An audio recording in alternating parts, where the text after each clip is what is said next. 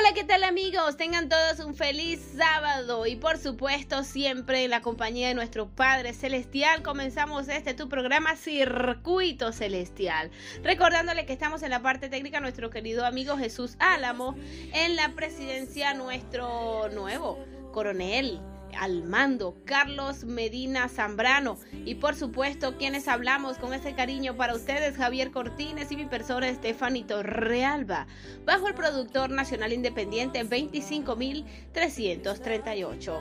Esto es un programa cargado de eh, mucha espiritualidad, ángeles rodeando eh, cada una de estas de estos diales, esta frecuencia del circuito radial Tiuna para que a sus hogares pueda llegar el Espíritu Santo y tocar cada corazón. Te invitamos a que te conectes con Circuito Celestial desde ya e invites a otras personas que están en tu comunidad a escucharnos. Sube el volumen para que la palabra de Dios llegue a todos los hogares de Venezuela y por supuesto Jesús puede entrar en cada hogar.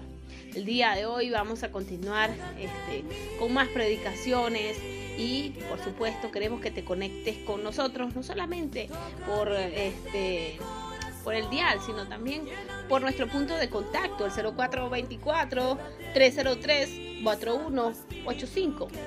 0424-303-4185 o el 0424-108-8177. Así que con estas palabras de alegría, de amor, dándole la bienvenida a todos los que se están conectando a esta hora, eh, los invito a ponerse cómodos, a buscar sus Biblias, porque vamos a escuchar un hermoso himno, una, una hermosa alabanza, y luego continuamos con la predicación del día.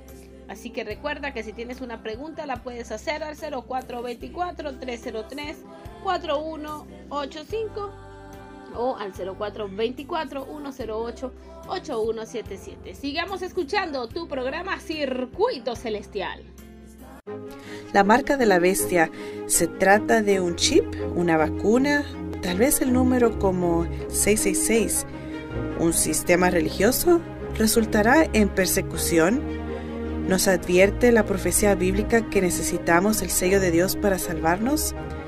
¿Querrás saber las respuestas bíblicas? Suscríbete y haz clic en la campana para recibir notificaciones de los próximos videos. Mi nombre es Cami Utman y esto es Entendiendo las Profecías Bíblicas. El caos está aumentando en todo el mundo. Las divisiones en la política y una pandemia mundial están arrasando nuestro planeta. ¿Será que nos dirigimos a un nuevo orden mundial? Únase a la oradora internacional Cami Utman en un viaje para descubrir la verdad bíblica y esclarecer las respuestas clave a sus preguntas bíblicas. En los viajes de Kami alrededor del mundo ha documentado milagros increíbles mientras enfrenta situaciones de vida o muerte.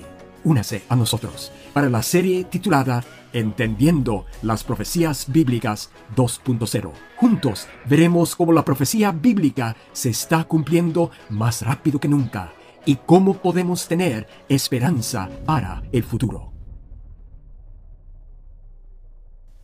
Bienvenido a otro episodio de Entendiendo las Profecías Bíblicas.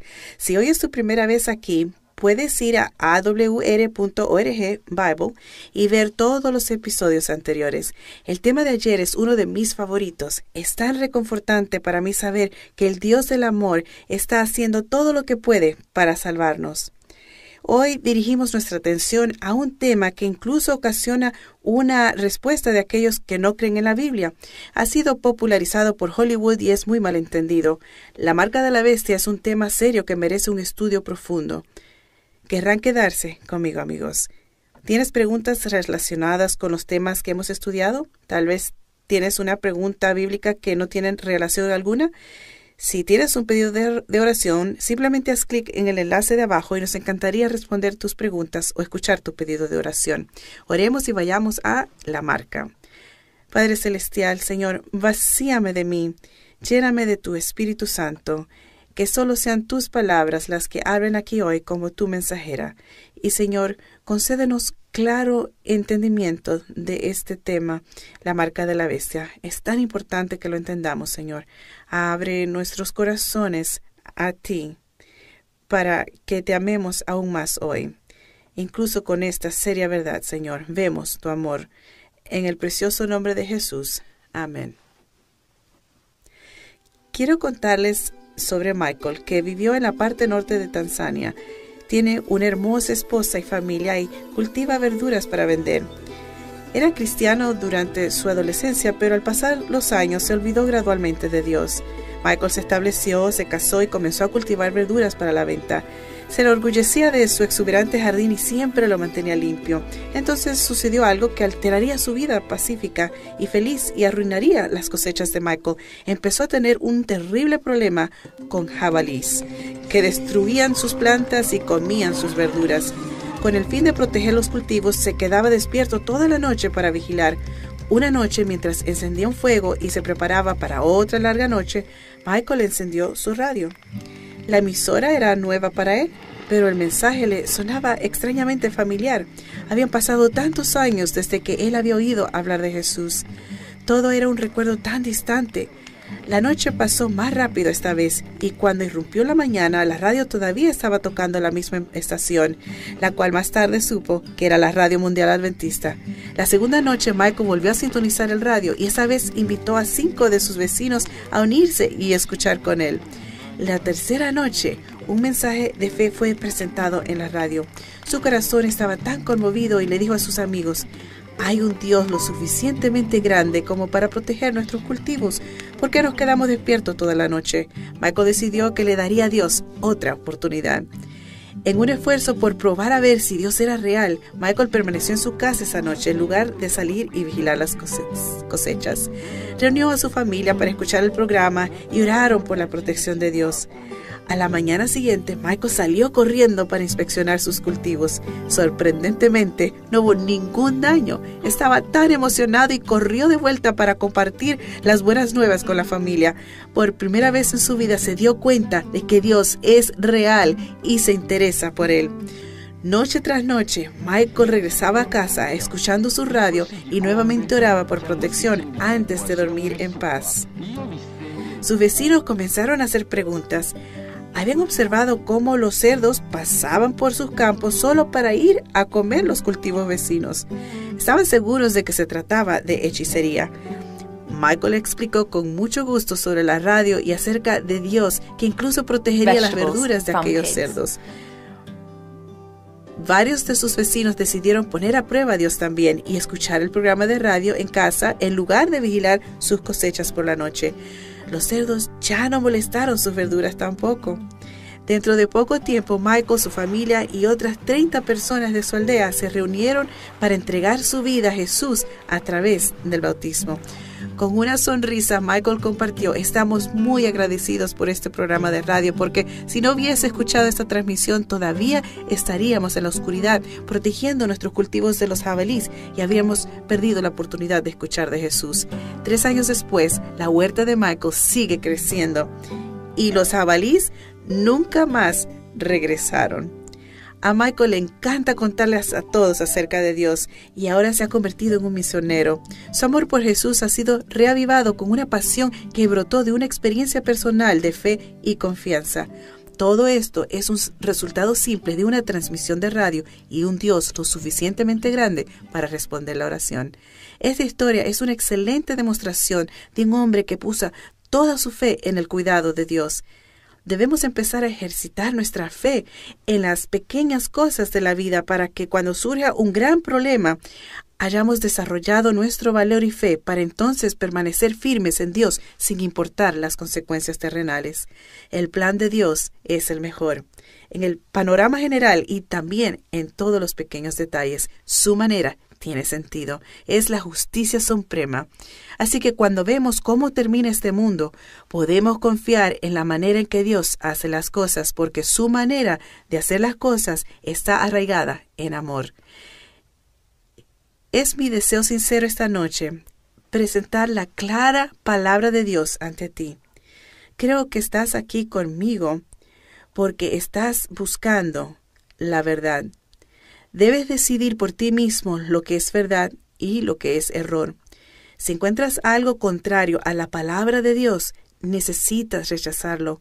Pero si deseas buscar la verdad como un tesoro escondido, acepta esa verdad tal como te ha sido revelada por el Espíritu Santo. Amigos, es tan importante para ustedes y para mí saber qué esperar y qué evitar. Importa porque cuando la Biblia advierte que algo va a suceder, podemos creer que va a suceder exactamente como dice, justo a tiempo. Hemos estado juntos ya en nueve presentaciones y hemos visto cómo Dios cumple cada palabra. Él nos advierte con profecías, no para paralizarnos con miedo, sino para equiparnos con conocimiento que resultará en ánimo. La verdad de Dios nunca se da para avergonzar a nadie, siempre se envía para iluminar, y mi objetivo hoy y siempre no es hacerte temeroso, sino fiel.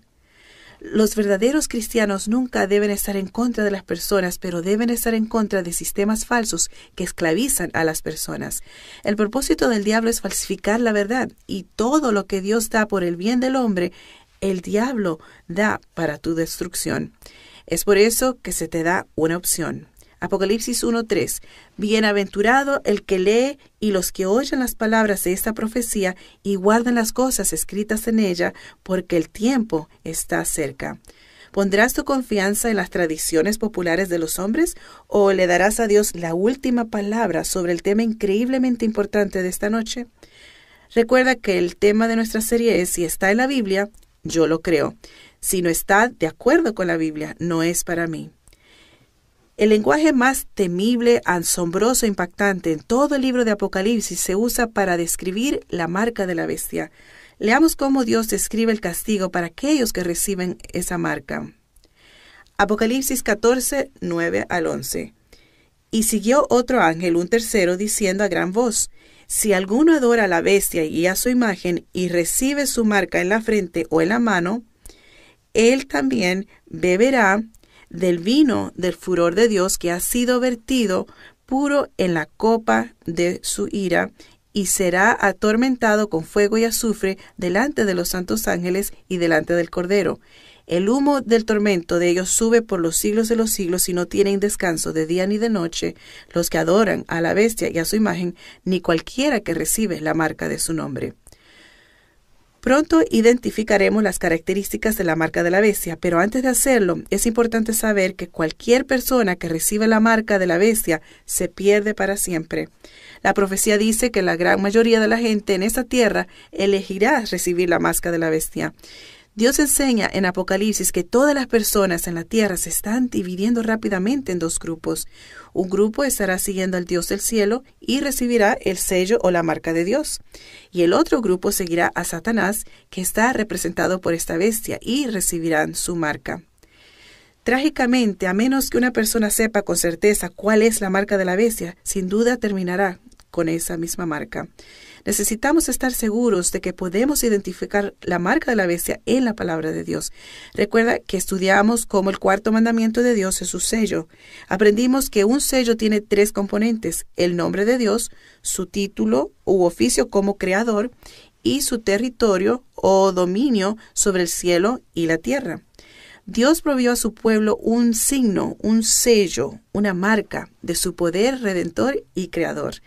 El mandamiento del séptimo día que se encuentra en Éxodo 28 al 11 dice, acuérdate del día de reposo para santificarlo.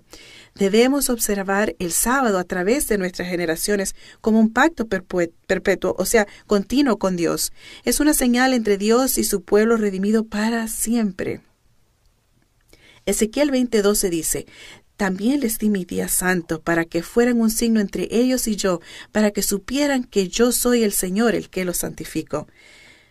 Para poder reconocer la marca debemos identificar primero a la bestia. En la profecía, ¿qué es lo que una bestia representa? Daniel 7:23 dice, La cuarta bestia será un cuarto reino en la tierra. Las bestias en la profecía representan reinos, gobiernos u organizaciones gobernantes terrenales. Y el término no denota falta de respeto, no significa características bestiales.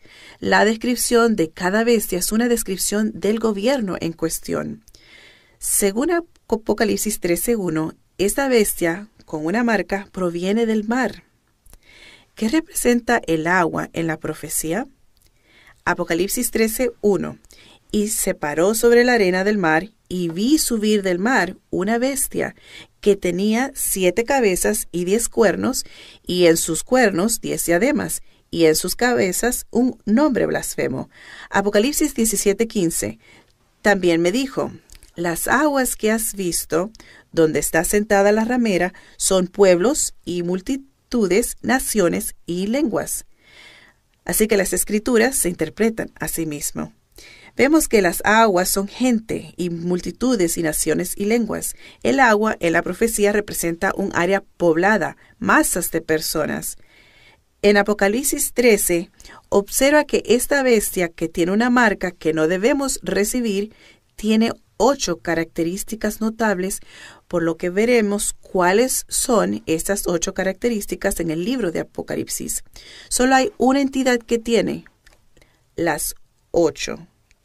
En toda la historia solo hay una. Me gustaría hacer una pausa aquí antes de continuar. Es importante para mí decirles personalmente que vamos a abordar un tema pesado y delicado esta noche. Voy a citar diferentes documentos históricos que no están destinados a acusar a individuos, sino a mostrar el cumplimiento de la profecía. Dios tiene hijos en cada cultura, secta y sistema de creencias, y cuando escuchan su voz, su verdad, no dudan en seguirlo, aunque eso signifique abandonar sus tradiciones. La información aquí citada está dirigida solo hacia un sistema que tiene una serie de doctrinas que veremos claramente que va en contra de las escrituras. Característica número uno la bestia recibirá su poder, puesto y autoridad. Apocalipsis 13:2 dice, La bestia que vi era semejante a un leopardo, sus pies eran como de oso y su boca como la boca de león. Y el dragón le dio su poder y su trono y grande autoridad. Las escrituras describen a Satanás como el dragón. Apocalipsis 12:4 su cola arrastraba la tercera parte de las estrellas del cielo y las arrojó sobre la tierra, y el dragón se puso de pie delante de la mujer que estaba por dar a luz a fin de devorar a su hijo Jesús en cuanto le hubiera dado a luz. El dragón representa principalmente a Satanás, pero también simboliza la Roma pagana, una nación por medio de la cual Satanás obró. Sabemos esto porque en Mateo 2.16 vemos que Satanás usó al rey Herodes, un gobernante romano, para tratar de destruir a Jesús, matando a todos los bebés de Belén. La historia claramente revela que la Roma papal, es decir, la Iglesia Católica Romana o el Papado, recibió su poder, autoridad y ciudad capital de la antigua Roma pagana, el antiguo gobierno político. Citando al historiador Carl Eckhart en The Papacy and World Affairs, cito, cuando el imperio romano se desintegró y su lugar fue tomado por una serie de reinos groseros y bárbaros, la Iglesia Católica Romana no solo se hizo independiente del Estado en los asuntos religiosos, sino que también dominaba los asuntos civiles. Cito a Adolf Harnack en What is Christianity? La Iglesia romana se empujó a sí misma a ocupar el lugar del Imperio Mundial Romano, del cual es la continuación real. El Papa es el sucesor del César. Veamos la característica número 2. La bestia se convertiría en un poder mundial. Apocalipsis, Apocalipsis 13, versículos 3 y 7. Vi una de sus cabezas como herida de muerte, pero su herida mortal se había sanado, y toda la tierra se maravilló en pos de la bestia. Se le fue permitido hacer la guerra contra los santos y vencerlos. También le fue dado poder sobre toda raza y pueblo, y lengua y nación. Nadie discutiría que durante la Edad Media el papado era efectivamente una potencia mundial. Una vez más, el papado se ajusta a la identificación. El Papa Gregorio VII proclamó la perfección de la Iglesia romana, declarando que la Iglesia nunca había errado ni erraría jamás según las escrituras. Luego el orgulloso pontífice proclamó el poder de destronar emperadores y declaró que ninguna sentencia que pronunció podía ser revertida por nadie, sino que era su prerrogativa revocar las decisiones de todos los demás. Característica número 3. La bestia gobernaría durante 42 meses. Apocalipsis 13:5. Y a la bestia le fue dada una boca que hablara insolencias y blasfemias, y le fue dada autoridad para actuar durante 42 meses. El tiempo de mandato del papado se refiere repetidamente en la profecía como 1260 días, que es lo mismo que decir 42 meses, o es lo mismo que decir tres años y medio. Todos ellos equivalen a la misma cantidad de 1260 años literales. Verás, en profecía, un día es igual a un año. Así que entonces una semana, que igual a siete días, equivaldría a siete años. Vemos esto en Ezequiel 4:6.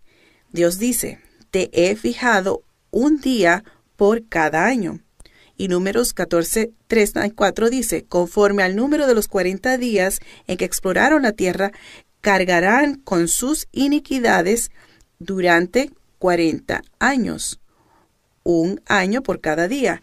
Así conocerán mi disgusto. La historia muestra que el papado persiguió a los santos durante 1260 años. La supremacía del papado reconocida legalmente comenzó en 538 después de Cristo cuando el emperador Justiniano se consagró a sí mismo obispo de Roma como cabeza de todas las iglesias. Se conoce a esto como el Edicto de Justiniano.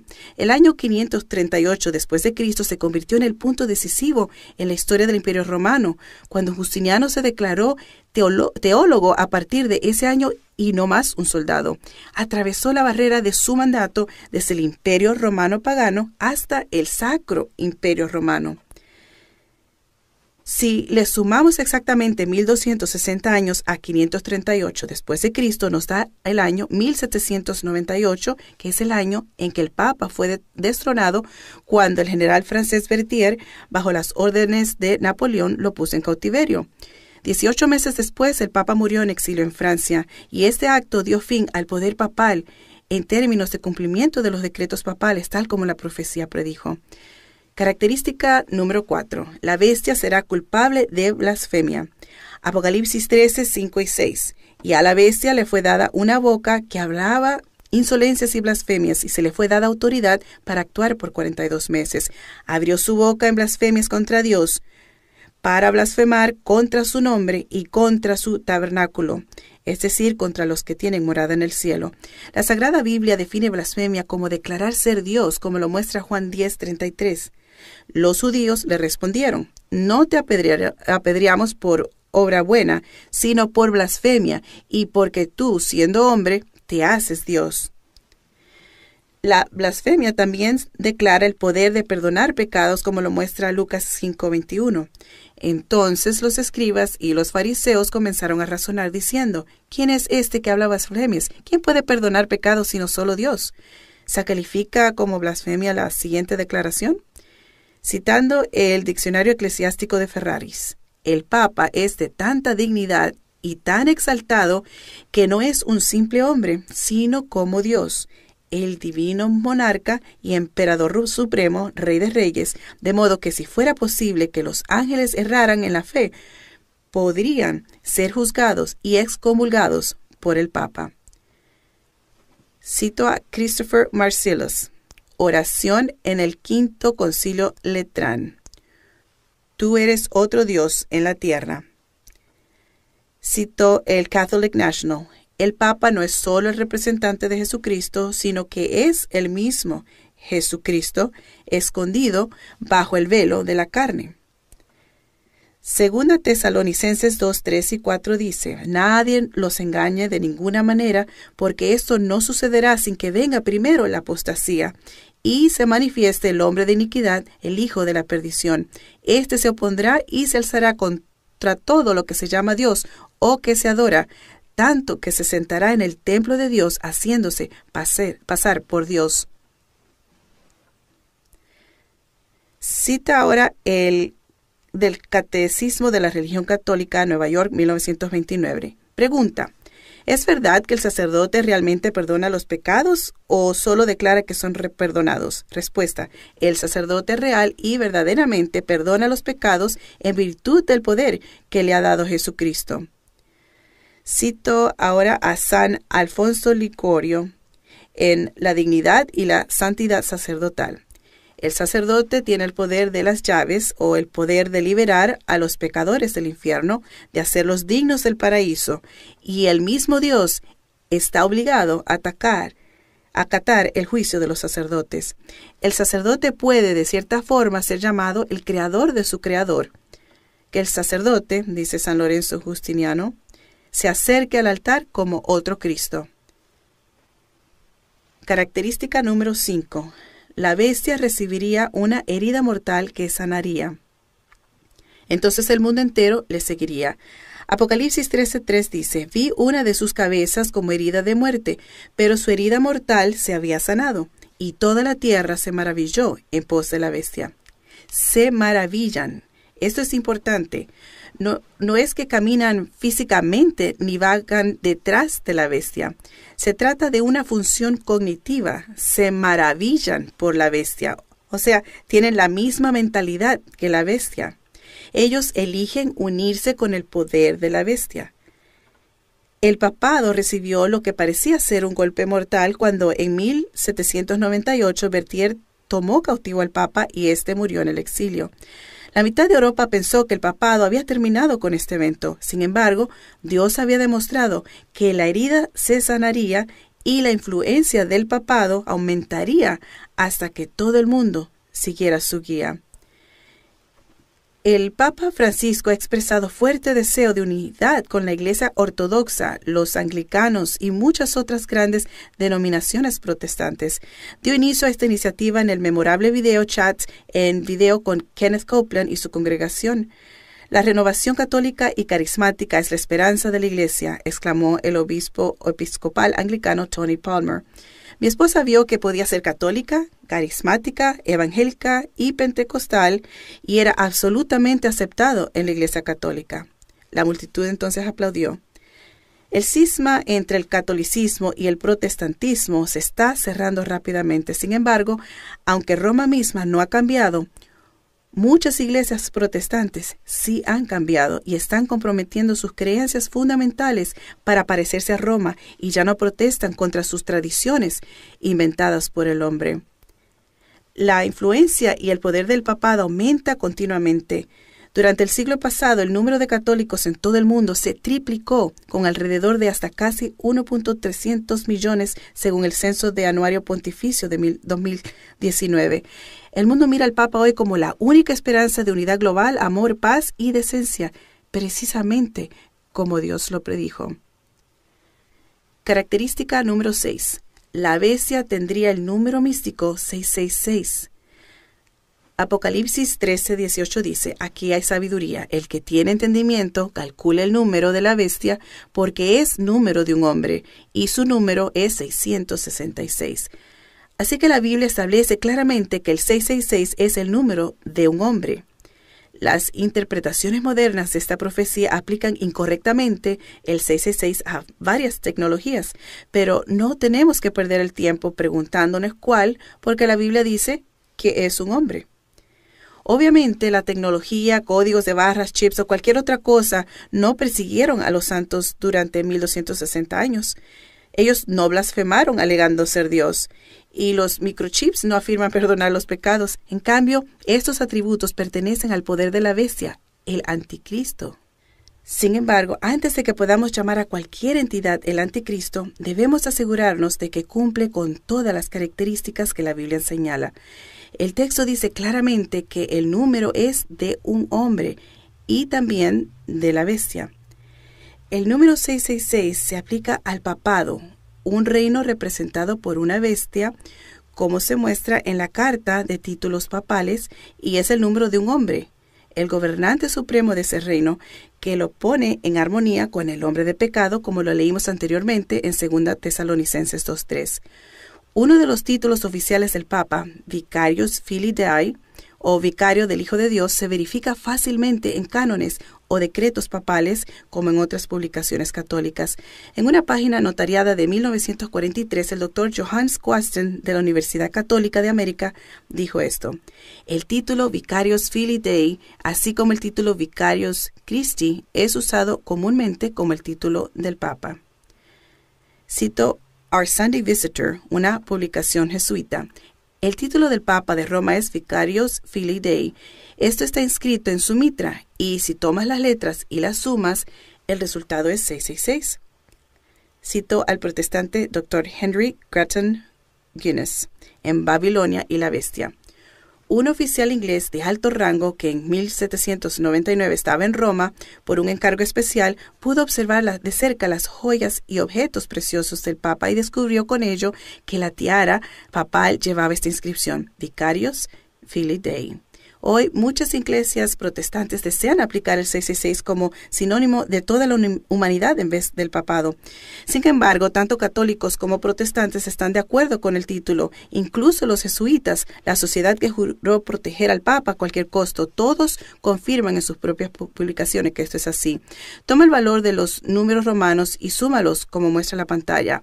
Así que la V es igual a 5 y es igual a 1. C es igual a 100 y así sucesivamente. Al sumar cada carácter, el total es 666.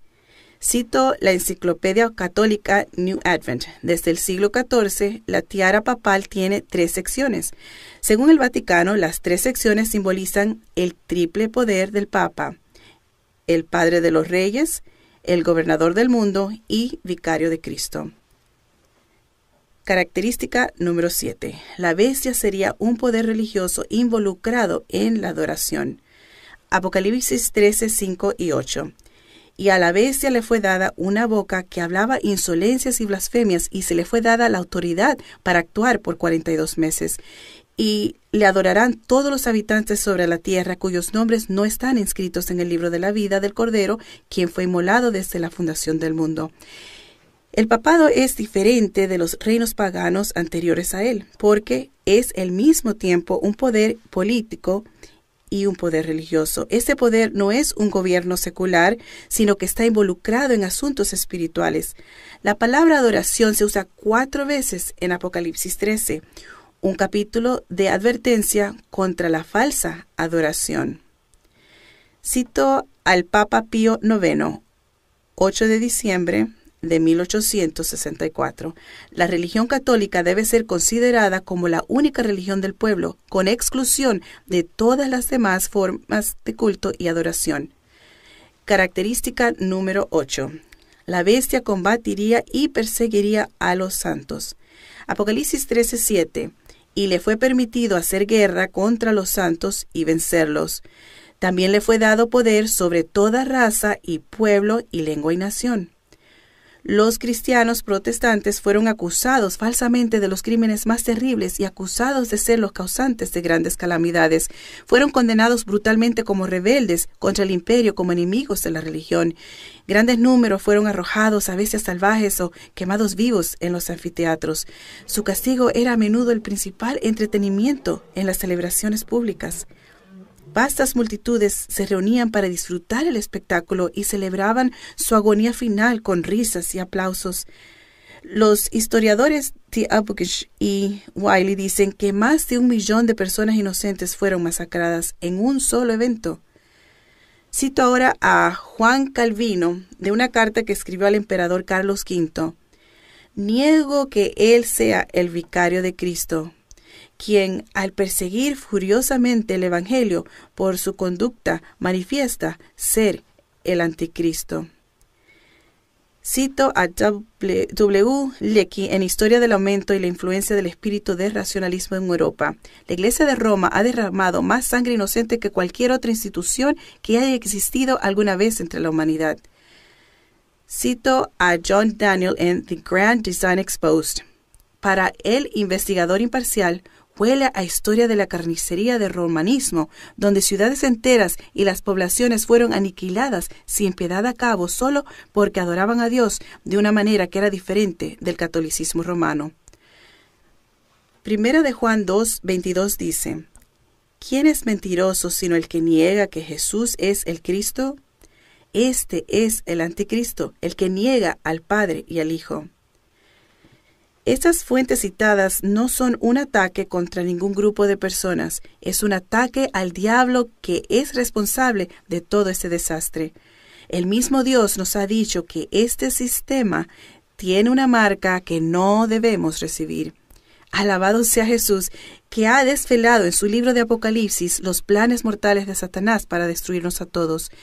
Ya que hemos identificado positivamente las ocho características de la bestia de Apocalipsis 13 como el sistema papal, dejemos que el papado nos diga cuál es su marca. Cito a su eminencia James Cardenal Gibbons, noveno arzobispo de Baltimore, que escribió, un día, un hombre abrió el Catecismo del Converso a la Doctrina Católica de Peter Guyman y leyó en la página 50. Pregunta, ¿cuál es el día santo? Respuesta, el sábado es el día santo. Pregunta, ¿por qué santificamos el domingo en lugar del sábado? Respuesta, santificamos el domingo en lugar del sábado porque la Iglesia Católica transfirió la solemnidad del sábado para el domingo. El hombre se sorprendió y supuso que debía haber algún error, así que escribió una carta al entonces famoso James Cardenal Gibbons de Baltimore y le preguntó si la Iglesia Católica, de hecho, había cambiado el día de adoración del sábado para el domingo. Por supuesto, la Iglesia Católica afirma que el cambio fue determinación suya, y este acto es una marca de su poder eclesiástico y autoridad en asuntos religiosos. Cito The Catholic Record de Londres. El domingo es nuestra marca de autoridad. La iglesia está por encima de la Biblia y esta transferencia de la santidad del sábado es prueba de ese hecho. El sábado santo de Dios nunca fue destinado a ser cambiado por nadie, amigos. Leemos en Éxodo 31, 16 y 17 que los hijos de Israel guardarán el sábado celebrándolo como un pacto perpetuo a través de sus generaciones. Será señal para siempre entre los hijos de Israel, tú y yo, dice Dios. Ezequiel 20:20 dice, santifiquen mis sábados y serán una señal entre mí y ustedes para que sepan que yo soy el Señor, tu Dios. También en Ezequiel 20:12 Dios dice, también les di mis sábados para que fueran una señal entre ellos y yo para que supieran que yo soy el Señor el que los santifico. Cito ahora el Catecismo Doctrinal de Stephen Keenan. Pregunta. ¿Existe alguna otra forma de demostrar que la Iglesia tiene el poder de instituir fiestas de precepto, lo que significa una regla general destinada a regular el comportamiento o el pensamiento? Respuesta. Si no pudiese hacerlo, no habría podido hacer aquello de lo cual todos los religiosos modernos están de acuerdo con ella, o sea, no hubiera podido sustituir la observancia del domingo, el primer día de la semana, por la observancia del sábado, el séptimo día, un cambio para el cual no hay autoridad bíblica. Amigos, hemos visto en sus propios escritos que el sistema del catolicismo romano afirma que cambió el día de adoración del sábado para el domingo. Guardar el domingo es su marca de autoridad y poder. Esta es una batalla en el tiempo de la adoración a Dios, tu Creador, tu Redentor. Recuerda que para cada verdad bíblica Satanás ha creado una falsificación. La marca de Dios, su señal de poder es el séptimo día santo, guardar el sábado, mientras que la marca de la bestia, su señal de poder es primer día domingo, o guardar el domingo. Parece increíble, sin que la mayoría lo sepa, que el papado declaró el cambio del día de adoración del sábado al domingo. ¿Realmente sustituyó el, el, papado el domingo por el sábado del cuarto mandamiento de Dios o solo pensó que lo cambió? Daniel 7:25 dice, Él hablará palabras contra el Altísimo y oprimirá a los santos del Altísimo, intentará cambiar los tiempos y la ley. En sus manos serán entregadas durante un tiempo, tiempos y la mitad de un tiempo. Daniel 7 es una profecía paralela a Apocalipsis 13. Otras traducciones de la Biblia, como la Reina Valera del 60, dice, y pensará en cambiar los tiempos y la ley. Los catecismos católicos muestran que el papado ha tratado de cambiar la ley de Dios. Los diez mandamientos han sido manipulados. El segundo mandamiento, que se refiere a las imágenes y a la adoración de ídolos santos, está ausente en la literatura católica, y para compensar la pérdida de uno, el décimo mandamiento se divide entonces en dos.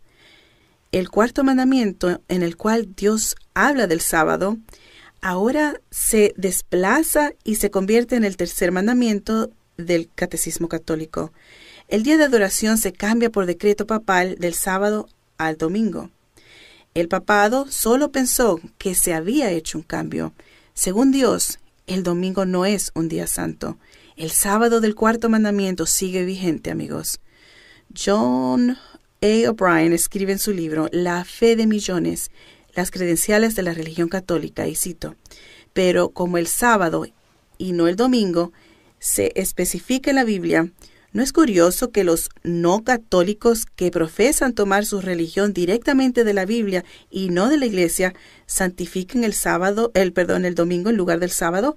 Sí, por supuesto, es inconsistente, pero este cambio se hizo unos 15 siglos antes de que naciera el protestantismo y para entonces la tradición era universalmente aceptada. Ellos han continuado la tradición, aunque se basa en la autoridad de la Iglesia Católica y no en un texto explícito de la Biblia.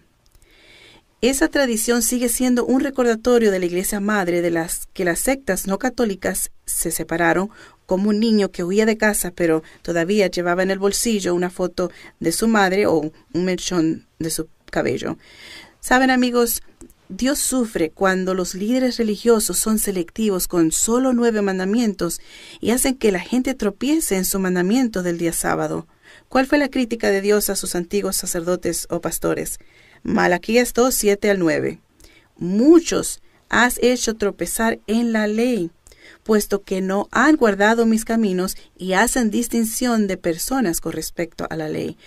Dios dijo que los líderes religiosos en los días de Ezequiel no estaban siguiendo su camino y hacían de sus leyes una burla. Ezequiel 22, 26, 27 dice, Sus sacerdotes violan mi ley y profanan mis cosas sagradas. No hacen diferencia entre lo santo y lo profano, ni enseñan a distinguir entre lo impuro y lo puro. Y con respecto a mis sábados esconden sus ojos, y he sido profanado en medio de ellos. Esto sigue sucediendo hoy. Muchos líderes religiosos dicen, no hay diferencia entre el sábado y el domingo, o cualquier día está bien si eres sincero. Amigos, Dios aún dice en Ezequiel 22.8, menosprecias mis cosas sagradas y profanas mis sábados. El Señor derramará su ira sobre los que dicen, como en Ezequiel 22, 28, Así ha dicho el Señor Dios, pero el Señor no ha hablado.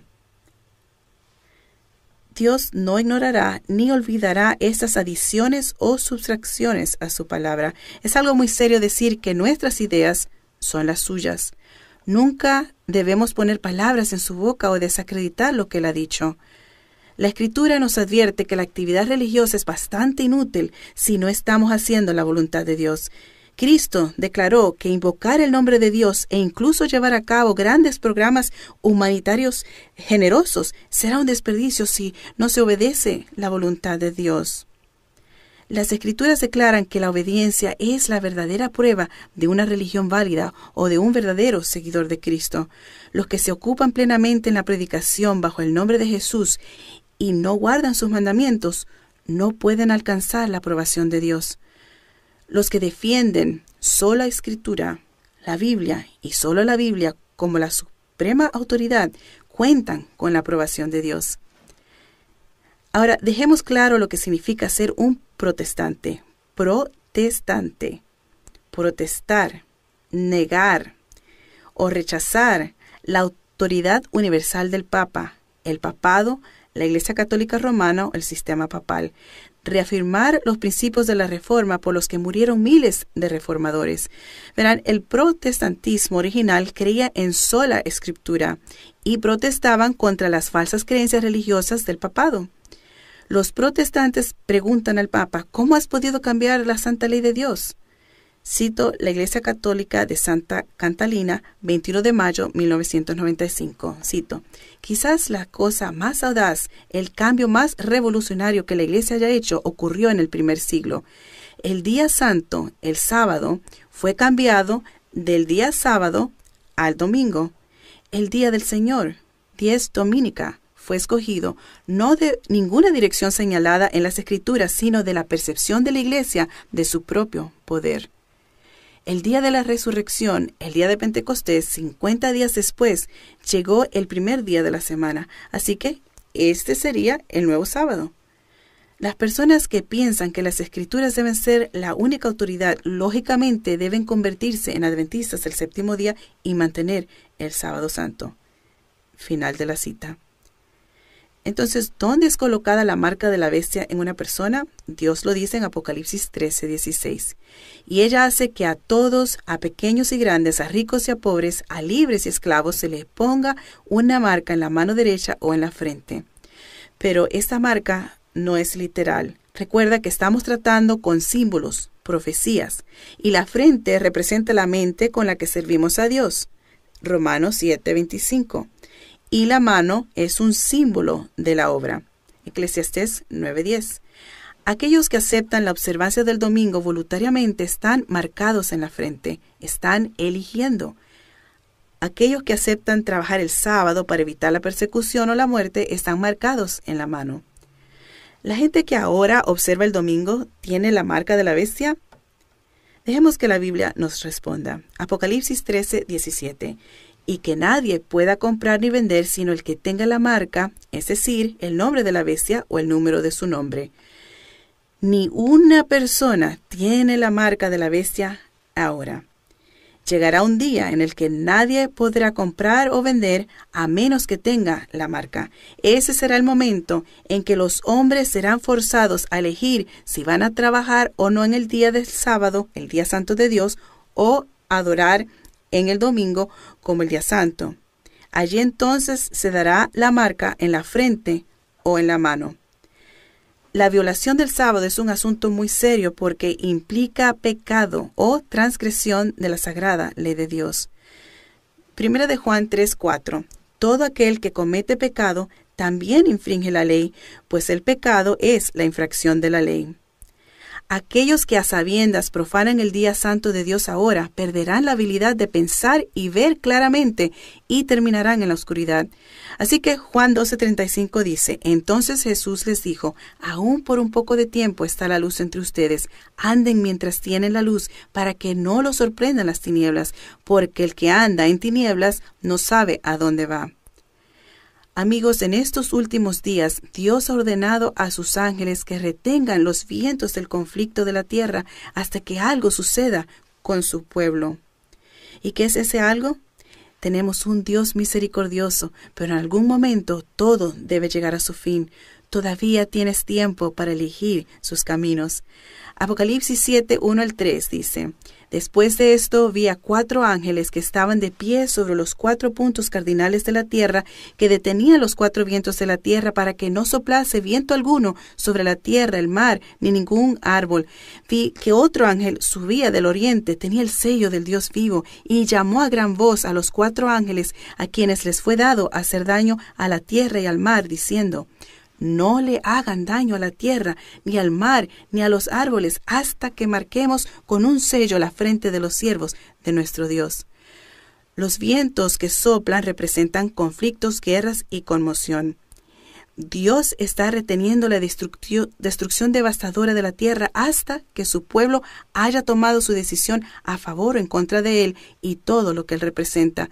No basta con decir que servimos a Dios, también debemos obedecerle. ¿Quién recibirá la ira de Dios en los últimos días? Apocalipsis 14, 9 y 10. Y siguió otro ángel, un tercero, diciendo a gran voz, si alguno adora a la bestia y a su imagen, y recibe su marca en la frente o en la mano, él también beberá del vino del furor de Dios, que ha sido vertido puro en la copa de su ira, y será atormentado con fuego y azufre delante de los santos ángeles y delante del Cordero. ¿Qué es la ira de Dios? Apocalipsis 15.1. vi otra señal en el cielo, grande y admirable, siete ángeles que tenían las siete últimas plagas con las cuales la ira de Dios es consumada. Amigos, como cristianos que guardan los mandamientos, ¿tenemos que temer las siete últimas plagas inminentes? No, en absoluto. Nuestro Salvador dice, no temas, y nos da cientos de promesas para reclamar, así como el Salmo 91, 10 y 11. No te sobrevendrá mal, ni la plaga se acercará a tu tienda, pues a sus ángeles dará órdenes acerca de ti para que te guarden en todos tus caminos. Amén. A los que tienen el sello de Dios se les promete seguridad y serán protegidos de las siete últimas plagas. Ahora, muchos de ustedes han preguntado, ¿se menciona a los Estados Unidos en la profecía? Miremos brevemente a un estudio mucho más profundo.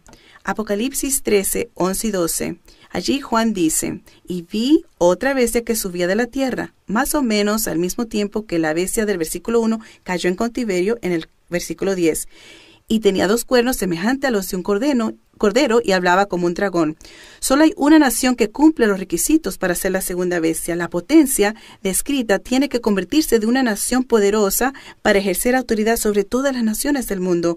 Tuvo que salir de la tierra, que es territorio desocupado. Esa potencia tendría cualidades similares a las de un cordero, con nobles principios de libertad e igualdad, atributos de Cristo, pero terminaría hablando como un dragón.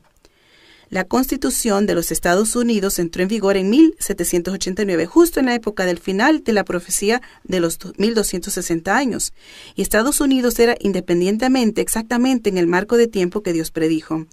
La nación de Dublín en 1850 describió a los Estados Unidos como un imperio maravilloso que estaba emergiendo y, cito, en medio del silencio de la tierra aumenta diariamente su poder y orgullo.